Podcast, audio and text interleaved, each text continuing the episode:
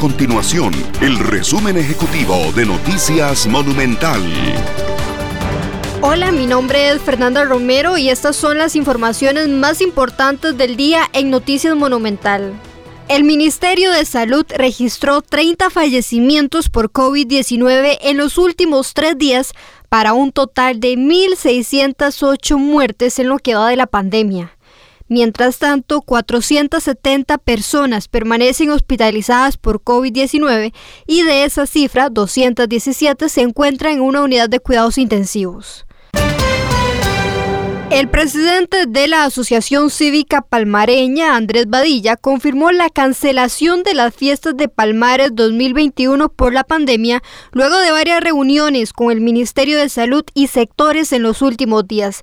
La organización se inclinará por hacer actividades deportivas, culturales y de otra índole durante el otro año que sí cuenten con el aval de salud. Estas y otras informaciones usted las puede encontrar en nuestro sitio web www.monumental.co.cr. Nuestro compromiso es mantener a Costa Rica informada. Esto fue el resumen ejecutivo de Noticias Monumental.